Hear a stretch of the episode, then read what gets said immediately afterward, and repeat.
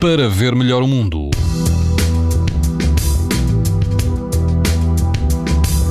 As temperaturas descem ligeiramente amanhã. O litoral norte e centro do país vai apresentar risco moderado de exposição à radiação ultravioleta, mas eh, tanto o interior eh, como o Algarve apresentam risco muito alto. A sul, o índice UV vai estar muito alto. Na Praia do Barril, no Algarve, não haverá vento e a água do mar ronda os 24 graus. Se preferir uma praia fluvial, na Praia do Azibo, perto de Macedo Cavaleiros, a temperatura da água pode ultrapassar os 25 graus e quase não há vento. Na Praia Grande, no de Sintra, eh, inserida no Parque Natural Sintra-Cascais. A água do mar vai rondar os 19 graus e quase não há vento. O índice UV é 5, numa escala em que o máximo é 11.